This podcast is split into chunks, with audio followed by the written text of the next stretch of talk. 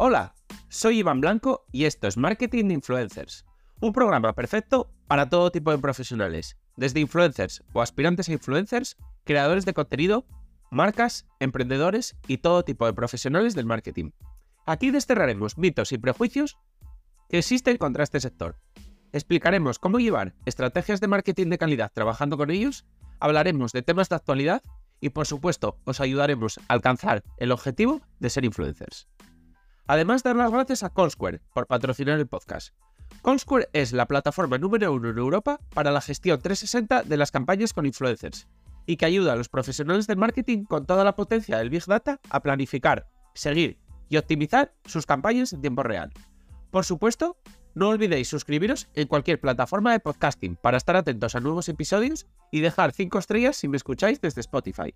Abrocharos los auriculares, que comenzamos. Hoy, un nuevo capítulo de Insights, donde entrevistamos a personas importantes dentro del sector del influencer marketing y el marketing en general. En la entrevista de hoy contamos con Aisa Descane, que con 19 años ya acumula más de 3 millones de seguidores en TikTok. Empezó en las redes sociales con 16 y lleva 3 años trabajando como creadora a la vez que estudiando. Con los pies en la tierra, pese a su corta edad, Aisa intenta hacer lo que le gusta, cantar, mientras graba TikToks muchas veces junto a su hermano, que acumula millones de visualizaciones.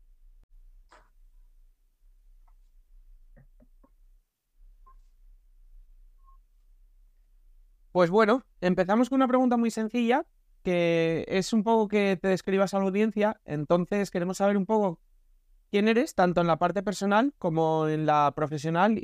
Y, bueno, ver un poco si se incluso si se diferencian ambas, digamos. Vale. Pues bueno, yo soy Aisha, eh, tengo 19 años. Actualmente estoy estudiando, aparte de dedicarme a las redes. Em, en cuanto a mí, personalmente, ah, soy como muy polifacética, por así decirlo. Siempre me ha gustado hacer muchas cosas, entonces em, en, mi contenido también se ve reflejado eso. O sea, yo me encanta la música, entonces canto, bailo, em, me encanta hacer un montón de cosas y que esto la gente también lo vea, que no quedarme solo en un tipo de cosa. Vale, enlazando un poco con eso, ¿qué crees que te hace, digamos, única en las redes sociales y por qué has conectado, bueno, pues con más de 3 millones de seguidores, por ejemplo, en TikTok?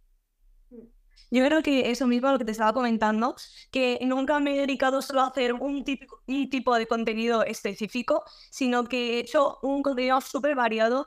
Eh, entonces la gente como que no se ha aborrecido y ha seguido aquí año tras año, porque realmente creo que ya llevo unos tres años. Entonces, eso es lo que creo que ha mantenido a mis seguidores como más activos, que les siga gustando contenido, que nunca se aborrezcan y que siempre haya algo nuevo. Vale, genial. Y en todos estos años, en estos tres años creando contenido, aunque haya sido, digamos, muy diferente, ¿crees que hay algún valor, digamos, que siempre se haya mantenido a lo largo de, todo este tiempo y que hayas intentado transmitir, sea cual sea el contenido? Eh, sí, yo creo que hay dos cruciales. Eh, el primero es la música, lo que ya te he dicho, me encanta y creo que a mis seguidores también les encanta eh, que yo enseñe todo esto, que enseñe vídeos cantando y bailando. Y el segundo valor sería la familia, porque tengo un vínculo súper cercano con mi hermano y eso siempre lo he enseñado. Entonces, estas dos cosas, aunque mi contenido sea muy variado, eh, son las que siempre están presentes. Vale, qué guay. Además, son valores muy interesantes.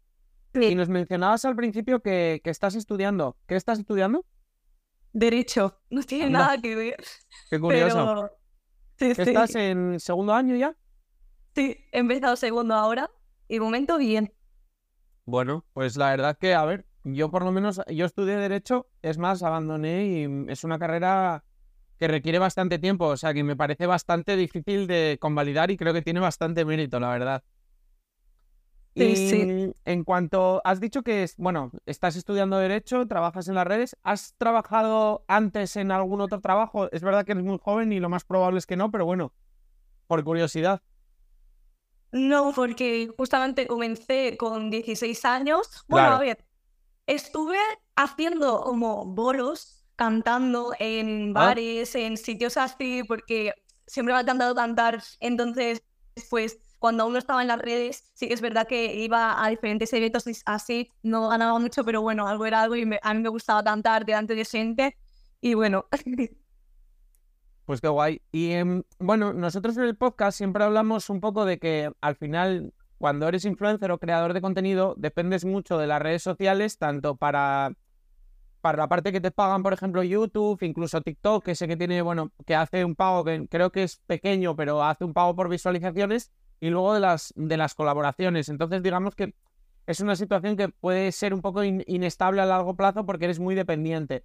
Entonces, no sé si tienes otras fuentes de ingresos o precisamente estás estudiando derecho por tener, digamos, nuevos campos abiertos por si acaso, digamos. Claro, sí, efectivamente, por eso empecé a estudiar Derecho y no dejé los estudios ni nada, porque esto de las redes lo veo súper inestable, que no sabes cuándo esto te puede acabar como eh, el boom, ¿no? Claro. O sea, yo de hecho, yo pensé cuando empecé las redes y tuve el primer boom, dije, nada, esto me va a durar unos meses y en unos meses va a terminar todo. Y al final, mira, he tenido suerte y me ha estado durando bastante. Pero claro, mm, no sé hasta cuándo me va a poder durar. Entonces, tener algo ahí al lado como seguro, yo creo que es lo mejor. No, no, y además es, es adecuado porque además si te toca en una edad muy joven, tener los pies en la tierra y, digamos, no tomar malas decisiones es bastante, bastante complicado. Y bueno, nos decías un poco que empezaste en las redes con 16 años. ¿Cómo, digamos, empezaste, cuándo empezaste, digamos, a tener este contenido que viste que empezaba a traccionar y que tenía un poco sentido dedicarse a ellas? Pues mira, yo, de hecho, al principio de todo, yo decía que no me iba a instalar TikTok en mi vida, que porque era mi hermano el que tenía TikTok y siempre me enseñaba vídeos y como que decía, está, descárgate TikTok. Y yo, nunca, nunca, nunca. Y al final, un día, de hecho creo que fue el 1 de enero, de 2021, si no recuerdo mal, o 2022, em, dije, venga, va, año nuevo, pues subo un vídeo en TikTok, me lo descargo y subo un vídeo. Y se hizo viral. Entonces, a partir de ahí, claro, eh, a partir de ahí dije, uy, o sea, yo era un vídeo cantando, nunca me habían visto tantas personas, porque es lo que te he dicho, que yo cantaba en bares que a lo mejor, no sé, habría 20, 30 personas y de repente me habíamos visto un vídeo 100.000 mm, personas, para mí fue una cosa espectacular. Entonces dije, mira, esto me puede servir a mí también para darme a conocer em, cantando y bailando, que son las cosas que a mí me, apasionan. Y, pues a partir de ahí fue que empecé a subir ese tipo de contenido. ¿Qué canción era, por curiosidad? Pues era una canción de Cristina Aguilera de, de una película que ahora mismo no me acuerdo cuál era, pero era como un tren que había, que había visto mucha gente hacerlo y dije, ¿por, qué no lo puedo hacer yo? Yo lo hice con mi hermano, mi hermano en plan burla y yo de repente cantaba como, pues, bien, ¿no? Sí. y, eso a la gente le encantó. Y bueno, nos dijiste que eras un poco reacia, digamos, a instalarte TikTok y empezar a utilizarlo. Entonces, más allá de, digamos, de esta etapa profesional, ¿cuál fue la primera red social, digamos, en la que te registraste, aunque fuera a nivel usuario? Pues Instagram. Instagram porque yo antes de em, como comenzar en TikTok había estado en algunos programas de la tele. Entonces em, el Instagram me lo llevaba mi madre porque yo era pequeña. Pero sí que es verdad que fui, fue subiendo cosas de, de, mí en los programas estos de la tele para que al menos mis conocidos, mis familiares y tal me fueran siguiendo por ahí. Y bueno. Y así a lo largo de estos años, la, la red social, digamos, aunque sea como hobby o incluso que hayas intentado tener presencia a nivel profesional, digamos, la, más igual curiosa o la más extraña, digamos? Porque bueno, digamos que hay muchas a día de hoy. Extraña. Mm, ¿Extraña en qué sentido? Pues yo qué sé, por ejemplo, Virreal, bueno, a ver, ya no es tan extraña, es más mainstream, o quizás una que, que, digamos que no es tan conocida a nivel popular, como que es un poco más pequeñita o algo así, no sé. Bueno, a ver, yo me descargué varias veces, de hecho, Twitter, pero no sabía cómo se utilizaba y como que no veía que mi tipo de contenido fuera a encajar ahí. Y dije, mira, mejor esta red social la aparto y no la utilizo. Sí, bueno, encaja un poco en eso. Y a día de hoy, ¿en qué redes sociales, digamos, estás presente más o menos en el día a día? Eh, sobre todo TikTok e Instagram, porque también tuve una etapa de YouTube, pero sí que era más trabajo a nivel de editar, que yo no soy muy buena editora, la verdad. Y a nivel de, grabar bastante, mucho más que en TikTok y en Instagram, que realmente el contenido a lo mejor lo haces mucho más rápido que en YouTube. Claro. Y bueno, pues al final esto te pilla además muy joven, entonces de estos inicios, digamos, ya un poco más a, nivel que ya empezaba a verte gente no solo la conocida, ¿borrarías alguna etapa, algún contenido? ¿Crees que cometiste algún error? Incluso, yo que sé, por ejemplo, mucha gente a veces nos menciona que las primeras colaboraciones que le llegaron, pues que no sabía muy bien cómo, cómo gestionarlo, digamos. No sé, si recuerdas así algún error que hayas podido cometer al principio. A ver, yo de el ámbito contenido no borraría nada, la verdad, porque es como que es mi pasado, entonces todo lo que haya hecho es por algo y, ahí está.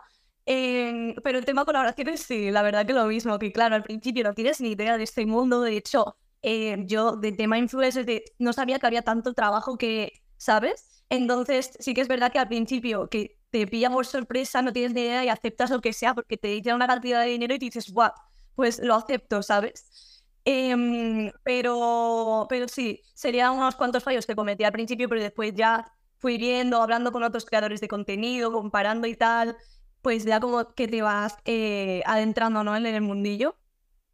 Pues ahora que justo mencionas eso, en TikTok, en, en, cuanto a la relación con otros creadores de contenido, ¿crees que hay sentimiento de comunidad y de ayudarse unos a otros? ¿O digamos que cada uno juega un poco en su película, digamos? A ver, es que también es muy depende del tipo de persona, pero sí que es verdad que la gran mayoría yo creo que juega un poco a su bando, la verdad. Sea, yo eh, he estado con diferentes eh, creadores de contenido y a día de hoy me llevo con a lo mejor dos. Dos de todos los que he conocido porque se ven las intenciones de cada persona y realmente si se junta contigo porque eh, estás en el boom en ese momento o, o, porque realmente le interesa conocerte, ¿sabes? Entonces sí que es verdad que eso. Claro, claro, nada, totalmente comprensible. Y bueno, nos mencionabas al principio que mm, tú sobre todo empezaste con canciones y, y luego también mencionaste que, que has hecho bailes. ¿Alguna categoría más que hayas tocado a lo largo de estos años que puedas mencionar? Sí, eh, humor. La verdad que me fue muy bien en, en, una etapa que hice contenido a tope de humor con mi hermana, sobre todo porque la gente eh, que tiene hermanos em, se siente súper identificado. Entonces, eso hacía que la gente lo compartiese muchísimo, que como que hubiera muchísima interacción en esos vídeos de humor con hermanos y tal. Em, y pues en ese tiempo también había como un boom muy, muy fuerte. Claro, porque hacías contenidos de mm, como que reflejaban a la gente situaciones que les pasan también cuando tienen hermanos, ¿no? Exacto. Vale, vale. Y bueno, vamos a pasar un poco más a la, a la parte profesional. Decías que al principio, bueno, que hablaste con otros creadores para saber un poco cómo orientarte en torno a colaboraciones y tal. ¿A día de hoy tienes un representante o trabajas con, con una agencia? Sí, a día de hoy sí. Bueno, a día de hoy, eh, desde hace ya tres años. Vale, o sea que ya, ya llevas tiempo, digamos, teniendo una parte que te la, te la gestionan, ¿no? Sí, sí, sí. Vale, genial. Y en cuanto, digamos, al, a la parte que te toca a ti, ¿cuánto más o menos, porque además, bueno, nos has dicho que, que estás estudiando, ¿cuánto tiempo, tiempo, más o menos le dedicas diariamente a las redes sociales y, bueno, al uso del móvil en general? Porque también tendrás, supongo, tu uso del móvil para un poco más hablar con tus amigos, el ocio, etcétera, etcétera? Eh, pues a día de hoy mm, dedico mucho menos tiempo que el que, que el que dedicaba en mis principios, porque claro, al principio como era algo nuevo y que estaba funcionando tan bien, era como que me obsesioné y al ser también tan pequeña y ves que, que, te ve tanta gente, te obsesionas en subir muchísimo contenido y, era que no se vaya el boom. Sobre todo ese es el miedo que yo creo que tenemos la mayoría de creadores, claro. como que em, se nos vaya, por así decirlo, el boom, ¿no? Entonces, eh, en ese entonces yo grababa todos los días mínimo seis vídeos para TikTok más el contenido de Instagram y no eran vídeos que digas, bueno, te hago un baile y ya está, sino que eran contenidos currados que, que sí, un vídeo de humor que nos íbamos a no sé dónde hacerlo, un vídeo cantando en el coche, otro vídeo con mi hermano de compras, otro vídeo de no sé qué, ¿sabes? Entonces, no son vídeos que a lo mejor puedas hacer en media hora, sino que nos tirábamos todas las tardes haciendo contenido. Entonces, em, me estresaba a mí, me le estresaba a mi hermano también. Y como que poco a poco eh, fui dejándome fluir más, por así decirlo. Y, y ahora no soy tan exigente conmigo misma y porque llegaba a un nivel de, estrés, lo que te he dicho, que... Claro, no, no, normal. Y precisamente conectándolo con eso, al final, pues bueno, está la parte de tu familia, está la parte, pues yo qué sé, de quedar con unas amigas o con unos amigos, ir a tomar algo. ¿Te es fácil, digamos, en esos momentos desconectar, no mirar tanto el móvil, estar como, digamos, presente en esas situaciones y, conseguir un poco evadirte de todo esto? Últimamente lo estoy intentando mucho más, es decir, cuando estoy con mis amigos, pasar tiempo de calidad con ellos y no estar pendiente del móvil todo el rato, porque si no, no quedo con mis amigos, ¿sabes?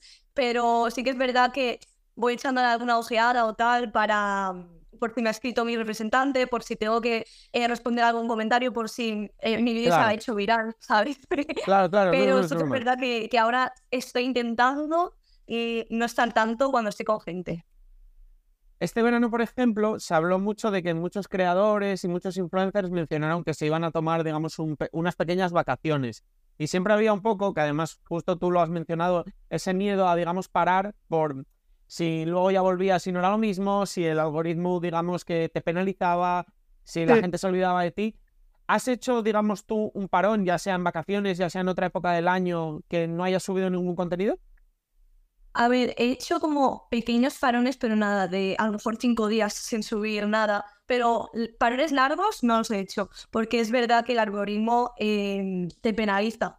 O sea, si tú estás días sin subir contenido, eh, después cuando vuelvas a subirlo no va a ser para nada lo mismo que antes. Entonces, es ese miedo de dejar de subir contenido em, por estar de vacaciones o tal, em, y después que te vaya a ir mal.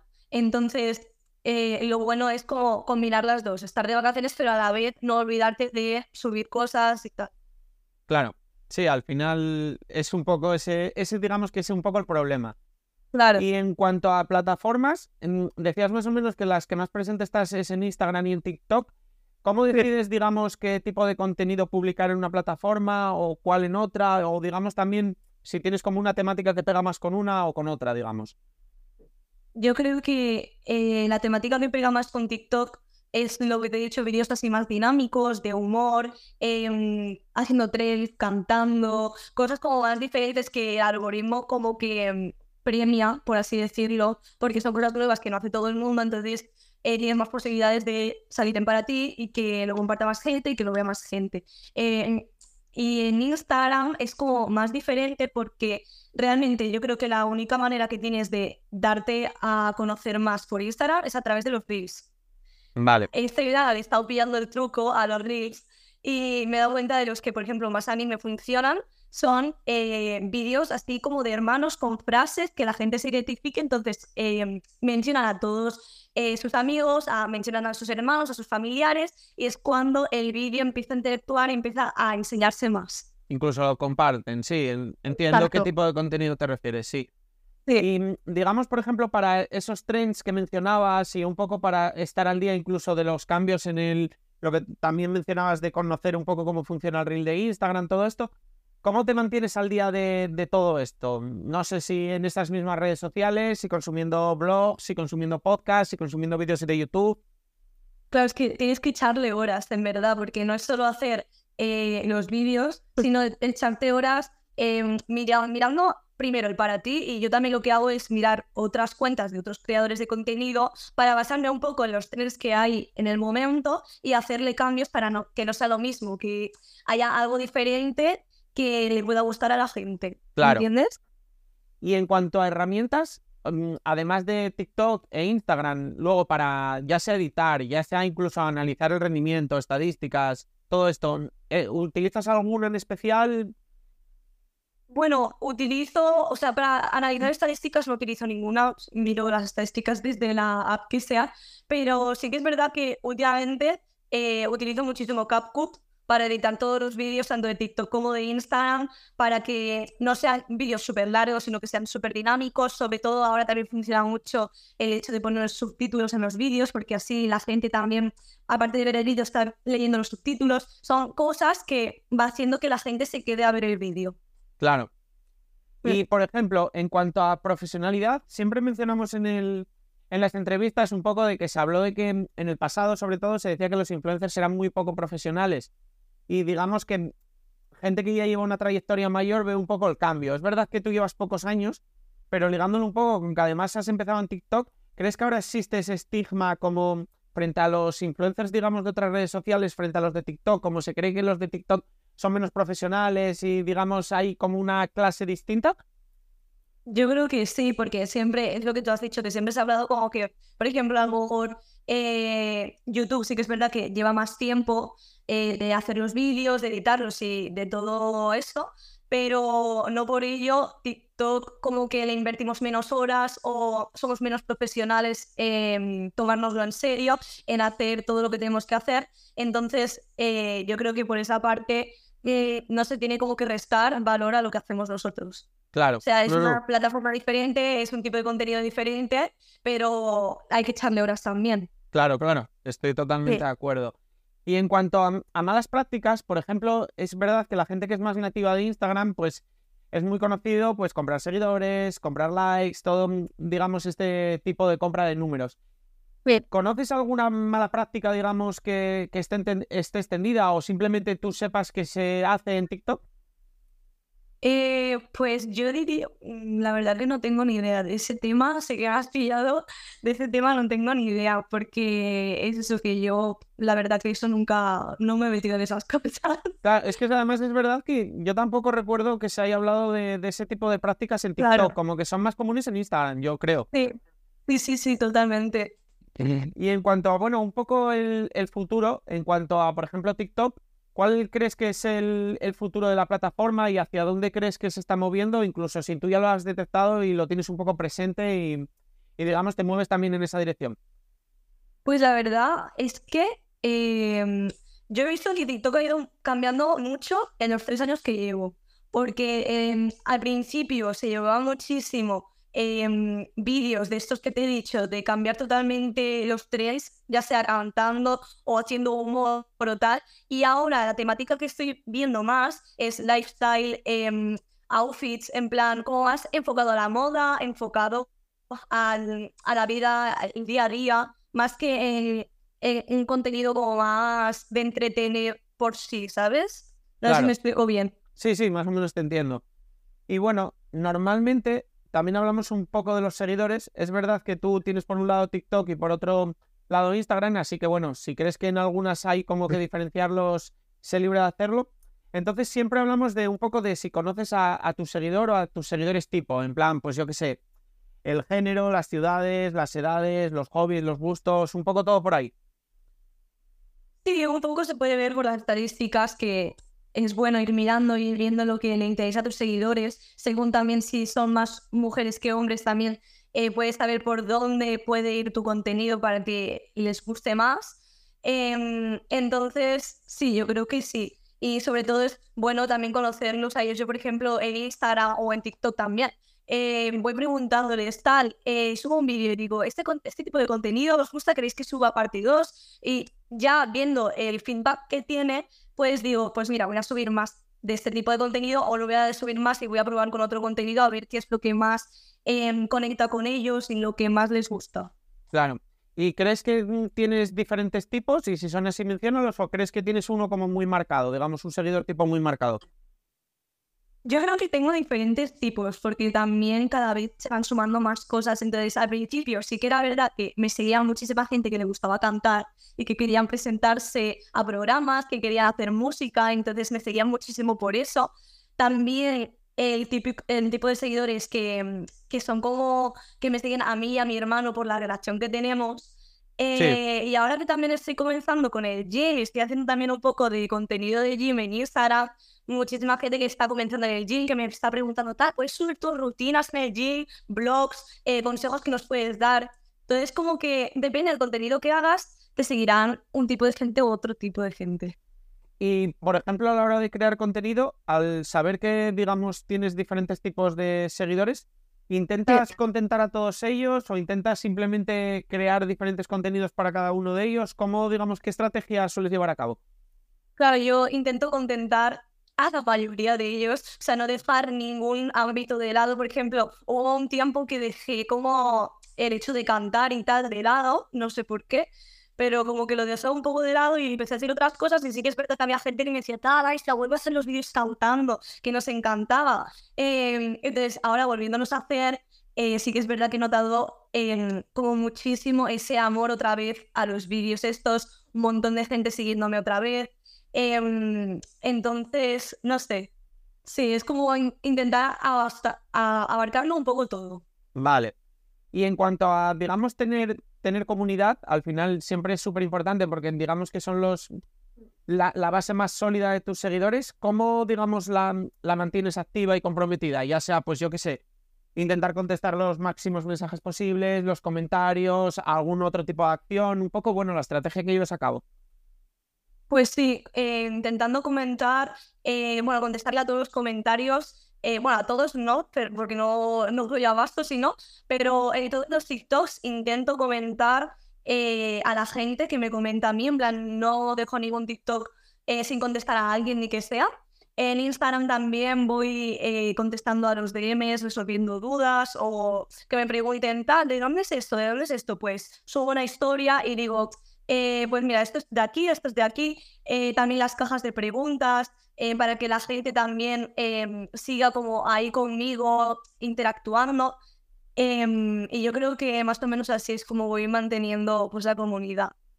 Y en cuanto a esa misma comunidad, al final, bueno, con 3 millones de seguidores en TikTok, supongo que será común que cuando salgas a la calle te reconozcan. Entonces, bueno, yo sé que hay gente que de las redes sociales, digamos, al mundo real, pues cambia y es un poco más vergonzosa. Y otra gente, sin embargo, como que es incluso le, le gusta. Entonces, ¿cómo te sientes un poco con esto si, por ejemplo, alguien te para por la calle? A ver, yo siempre estoy súper encantada de, de, de hablar con ellos, pero sí que es verdad que es como que aún que han pasado tres años, eh, me estoy dando un poco de, vergüenza porque es raro, en verdad, que te, te paren, te pidan fotos y tal. Es como que te tienes que acostumbrar a ello, porque hasta cuando salgo de fiesta, cuando voy a la universidad, es a, toda, a todo momento del día. De hecho, hubo un tiempo que eso sí que me pareció raro. Em, yo, por ejemplo, vivo eh, enfrente de, de, una plaza, ¿no? Entonces, en esta plaza hay niños y tal, y es verdad que siempre como que nos miraban desde el balcón o se subían como a un, a un artefacto que había en el parque para mirarnos también desde el balcón, hacernos fotos desde el balcón. Y esto era como, bueno, claro, hasta este punto no sé si ¿sabes? Pero normalmente yo encantadísima. Vale. Y eh, vale, en la parte de colaboraciones, al, siempre, por ejemplo, pregunto cuál ha sido la, colaboración que más te ha emocionado. Yo qué sé, pues porque fuera una marca o un producto que te gustara desde muy pequeña, porque cumplieras un sueño, o incluso puede ser acudir a un evento, no tiene por qué ser una colaboración, lo que sea. ¿Algo así reseñable? Pues acudir a un evento, porque es creo que lo, lo más increíble que había pasado en mi vida fue ir al Coachella en Los Ángeles fue un sueño, la verdad. Todo, es que todo, no solo el evento, sino el viaje en sí. El hecho de estar en Los Ángeles, que era como estar en una película americana. Eh, me parece muy fuerte lo que se pueda llegar a conseguir a través de las redes. Em, y no sé, es algo que se me va a quedar en la memoria para toda la vida. No, no, claro. No, no, no es una experiencia fácil de olvidar. Y en cuanto a mm, una colaboración que, digamos, el proceso creativo, pues porque te lo pusieras como reto personal o porque, yo qué sé, te, se te atascara un poco al principio, que mm, digamos que te fuera un poco un desafío, digamos, cómo exponerla en redes, cómo crear contenido a través de ella, algo así en especial. Eh, pues ahora no sabría decirte, o sea, sí que he tenido colaboraciones que las he tenido que grabar muchas veces porque Mm, hay cosas como que a la marca no les ha acabado y tengo que volver a pensar en cómo lo puedo reconducir para que les acabe de gustar a la marca y tal, pero ahora en concreto no sabría decirte porque, porque no me acuerdo. Pero, ah, por ejemplo, Coca-Cola, sí, es verdad, me he acordado. Eh, claro, yo me hice unas fotos con un fotógrafo y tal, y ya cuando se las había mandado y todo a la marca, me dijeron, ah, tal, porque no se puede ver esto, y a lo mejor tenía que, editándolo, por borrar como ¿sabes? O sea, es como que tienes que estar pendiente de muchísimos detalles para que a la banca le encante.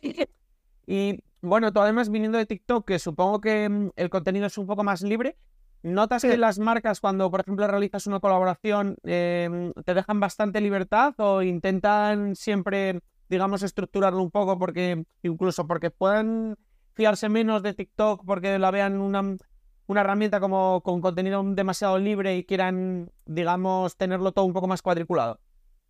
Pues yo creo que se depende de la marca, porque he tenido colaboraciones que me las han puesto al pie de la letra, que tengo que seguir 100% esos pasos, porque si no me la van a volver a hacer repetir 30 veces, o colaboraciones que la marca me ha dicho, mira, eh, crea tú el guion, nos mandas el guion que quieras hacer, em, nosotros te lo validamos y a partir de ahí creas el contenido.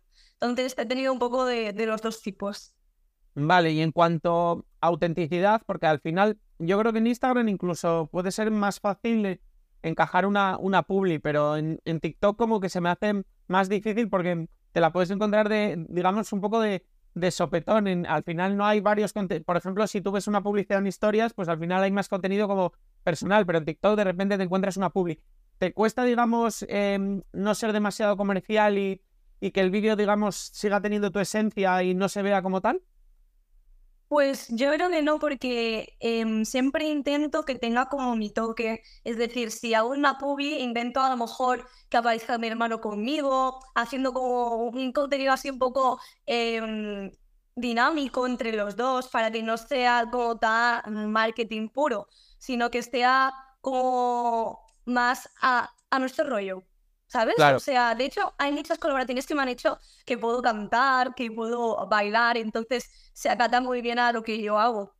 Bueno, es que si además cantas, siempre me parecería que no darte esa libertad no, no tendría mucho sentido, porque si, ¿para qué contratas a alguien que canta si no te gusta que cante, digamos?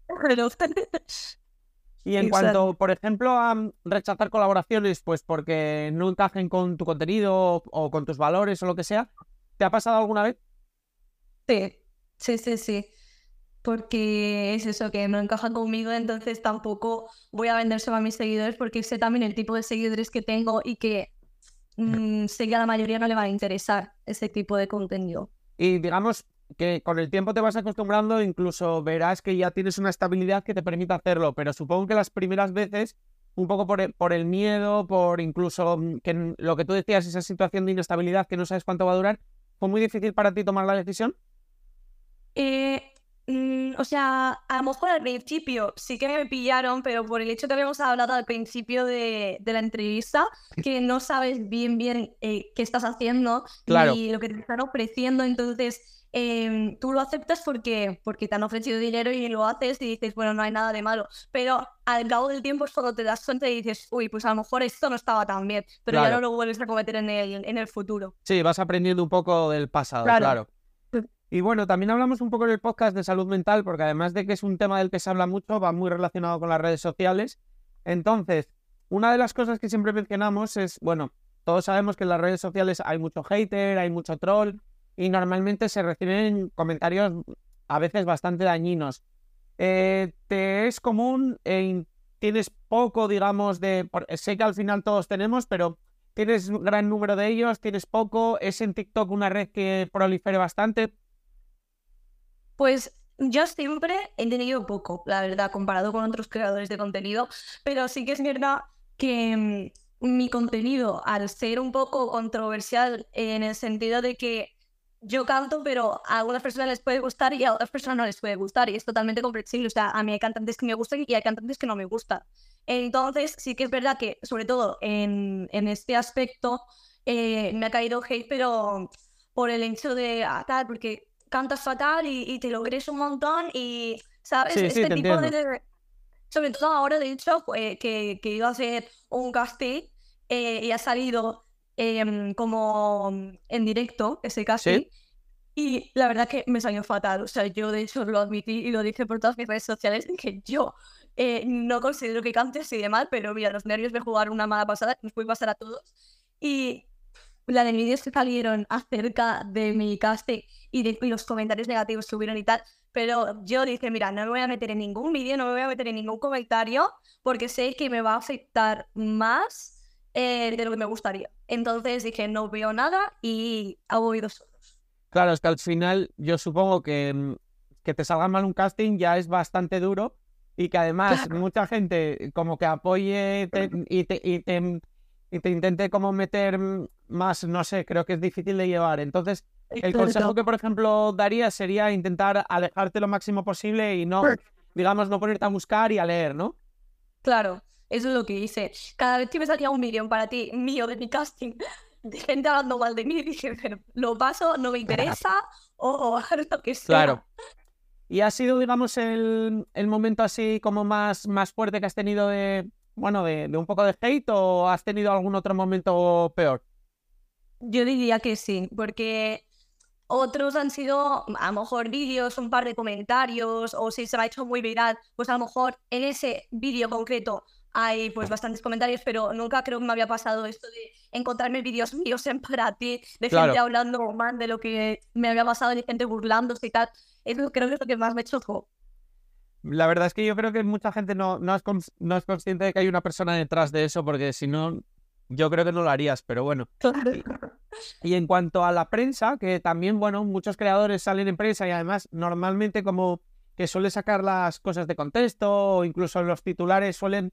Luego igual ves el cuerpo de la noticia y es bastante más suave, pero el titular es bastante, digamos, incendiario. ¿Has tenido algún contacto con la prensa? ¿Has salido alguna vez en prensa? Eh, pues sí salí en prensa, pero bien, la verdad, o sea, súper bien. De hecho, por eso me verificaron tanto en Instagram como en TikTok, porque en su momento fui a, lo que te he dicho, unos programas de la tele. Entonces, al salir en prensa, en, eh, ¿qué, en qué salí? En 20 minutos, me parece. Está mi madre aquí.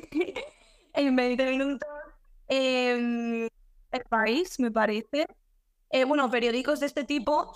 Em, pues gracias a esto fue que me pudieron verificar en las dos redes sociales. Bueno, entonces al final a ti te benefició, digamos. Sí, sí, en este caso sí. Y en, en cuanto mm, otra cosa que afecta mucho a la salud mental, ya lo, además lo mencionamos antes, es un poco pues el- los algoritmos en redes sociales y digamos que, por ejemplo, tú sacas un vídeo hoy, funciona muy bien y al día siguiente el vídeo que sacas funciona peor e incluso no puedes establecer, digamos, mm, un sentido de por qué está pasando esto. ¿Cómo, cómo te sientes en cuanto a esto y cómo intentas, digamos, evadirte un poco para que no te afecte? A ver, sí que es verdad que esto frustra, porque sí que es verdad que a lo mejor estás durante bastante tiempo haciendo un tipo de contenido que funciona súper bien y de repente en un momento deja de funcionar y dices, ostras, ¿por qué puede estar pasando esto? Pero entonces en ese momento eh, no puedes dejar de subir vídeos y decir, mira, me tomo un tiempo de las redes. No, al revés, intentar reinver- reinventarte con nuevo contenido diferente, que a ver qué puede conectar otra vez con tus seguidores, que, que, sea diferente perder tu esencia, obviamente, porque mm, si- siempre me encanta mantener mi esencia, pero sí que es verdad que haciendo cosas diferentes. Claro, totalmente. Y por ejemplo, mira, además mencionando justo a TikTok, en TikTok hay muchos filtros en plan que, que te retocan como, como la cara, te ves más guapa, etcétera, etcétera. Y bueno, digamos que mucha gente se queja de que tanto para la, la gente que lo ve es como un poco frustrante porque no ve imágenes reales, e incluso para el propio creador, al final luego como verse en la cara real en el espejo como que puede llegar a afectar. ¿Te ha pasado algo con algún tipo de filtro de este tipo? A ver, sí que es verdad que yo creo que la mayoría nos vemos muchísimo mejor con los filtros estos de TikTok, pero eh, sí que es verdad que yo en todos mis vídeos de TikTok creo que no utilizo ningún filtro, porque mm, aparte de que creo que va peor por el algoritmo, o sea, cuando utilizo algún filtro me ha ido mucho peor, eh, pues mi hermano y yo decidimos, o sea, mostrarnos tampoco hacemos vídeos de estos que sean como que presentes solo la cara o que digamos este tipo de contenido, sino que es otro tipo de contenido que yo creo que no necesita filtro ni necesita nada de esto. Claro, sí. La verdad es que yo creo que incluso no es que funcione mal a nivel algoritmo, sino que la gente cuando ve rostros como con esos filtros Superficiales, como ¿no? que puede conectar peor con el contenido y pasarlo más fácil, vamos, sí, tienen, es que no es natural al final tanto. Y bueno, luego unas preguntas así para, para cerrar la entrevista. Por ejemplo, siendo una chica de 19 años, al final que todos tus amigos tendrán redes sociales y las utilizarán, digamos, un poco más para relacionarse entre ellos, para, bueno, para hacer un uso un poco más de, de ocio, digamos. Eh, Tienes una cuenta privada, utilizas la función de mejores amigos en Instagram. ¿Cómo haces un poco para tener tu parte profesional en redes y luego también poder relacionarte un poco con tu gente, incluso subir un contenido especial, digamos, para tu gente? Bien, Pues, a ver, yo sí que es verdad que tengo mejores amigos, sea, no tengo cuenta privada, pero realmente mejores amigos creo que casi no lo utilizo. O sea, va a ser gracioso esto, pero yo utilizo lo que más utilizo para eh, conectarme como con mis amigos eh, y estar como al día con ellos y tal, sin eh, tener como ese carácter profesional, eh, es estados de WhatsApp. O sea, lo Vale. que utiliza mi tía, mi abuela o quien sea, pues eso. Lo Qué utilizamos curioso. todos mis amigos y por ahí es que más eh, subo cosas de, de mi día a día y de mis cosas. Vale. Bueno, pues sí que sí que me parece curioso, sí, sí, totalmente. Y en cuanto, bueno, al futuro, ¿algún proyecto futuro que puedas contar por aquí en redes sociales o en otros campos? Em, pues así como tal, ahora no sabría decirte, pero sí que es verdad que en un futuro, sí, hombre, mi, mi meta y el sueño va a ser poder sacar algo de música, porque es por lo que comencé y es por lo que la mayoría de gente me sigue, entonces es algo que me gustaría mucho hacer. Claro, tarde o temprano al final, sí, al final acabarás en, en un poco por lo que empezaste, sí, tiene todo el sentido. Claro. Y bueno, em, en España, que es que este tema yo creo que te va a llamar más la atención, eh, Sí. los niños ahora mismo, la mayoría, un tercio más o menos, quieren ser influencers y digamos que ya es la profesión que, que más niños, digamos, desean ser de mayor. Yo incluso he escrito un libro que se titula Mamá, quiero ser influencer, porque bueno, me parecía un poco importante em, para los padres, porque yo creo que no saben muy bien o no son conscientes de lo que es ser influencer a la hora un poco de, de asesorar o incluso de hablar con sus hijos si, si les llega esa situación. Entonces tú que, bueno, al final empezaste con 16 años, incluso como mencionabas antes, tuvo que tu madre al principio pues un poco llevarte las redes. ¿Qué consejo le darías a, a un niño a un adolescente que, que digamos que su sueño es ser influencer? Em, pues sobre todo, eh, no o sea, llevar por el qué dirán, porque si no, no hubiera empezado en redes. Eh, hacer el contenido que a ti te guste, aunque haya gente que a, a lo mejor al principio se ría, porque de mí, a ver, cuando empecé en TikTok, pues muchos de mis seguidores decían, mira esta que se cree tal, Claro, o mira lo que está subiendo, que, ¿sabes? Pero mira, al final donde he llegado, y entonces como que al final esas personas eh, son las que me escriben o me dicen, tal, Aisha, qué bien te está yendo todo, ¿sabes? Entonces, sobre todo, eh, mantenerse fiel a uno mismo y, y olvidarse de las cosas que puedan decir los demás, porque al final, ¿quién sabe? Sí, la verdad es que estoy totalmente de acuerdo de que al principio hay que tener personalidad porque sabes que los primeros vídeos, las primeras cosas que subas normalmente no van a funcionar y además que como que la gente te va a estar esperando como para, para reírse un poco también porque igual ellos no se atreven la mayoría de las veces. Entonces, sí, sí, estoy totalmente de acuerdo contigo. Y en cuanto a lo más bonito, digamos, de, de ser influencer, Eh, pues yo creo que todos los viajes que he hecho, la gente que he conocido y lo que he madurado, porque realmente em, con 16 años empecé a viajar sola a todas partes, em, que si me- irme a Madrid por una grabación, que si irme al mismo Coachella, e ir a, a un montón de lados sin mi madre, sin mi hermano, eh, y como aventurarme a estas cosas, yo creo que es lo mejor que me podía haber dado las redes porque creo que he madurado muchísimo em, con, con todo este mundillo. pues qué guay. Y mm, también que lo apunten los padres si sus hijos lo dicen porque, bueno, puede ayudar a, a sus hijos a madurar más rápido incluso.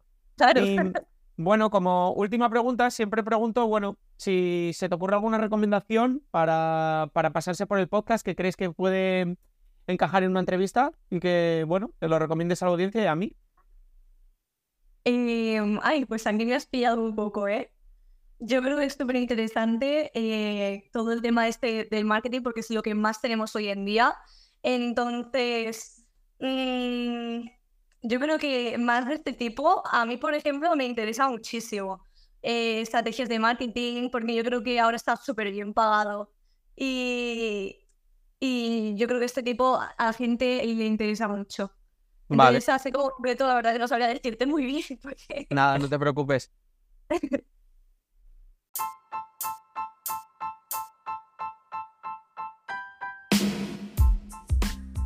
Y hasta aquí ha llegado el episodio. Compártelo si crees que puede resultarle útil a alguien. Me ayudarás mucho y espero que también a la otra persona. Si quieres contactar conmigo, ya sea para cualquier asunto relacionado con el capítulo de hoy o cualquier otra cosa, puedes hacerlo por mail, hola, arroba marketinginfluencers.com o en el contacto de mi web. Y además, si quieres contratar mis servicios, ya seas influencer o negocio, leer los artículos del blog o suscribirte a la newsletter con extras y contenido exclusivo, pásate por la web marketinginfluencers.com. Tienes todos los enlaces en el texto del episodio, junto con mis redes sociales y las del proyecto. Nos vemos en el próximo episodio, ya sabéis, todos los días a las 8 de la mañana, de lunes a viernes. Nada más. Adiós.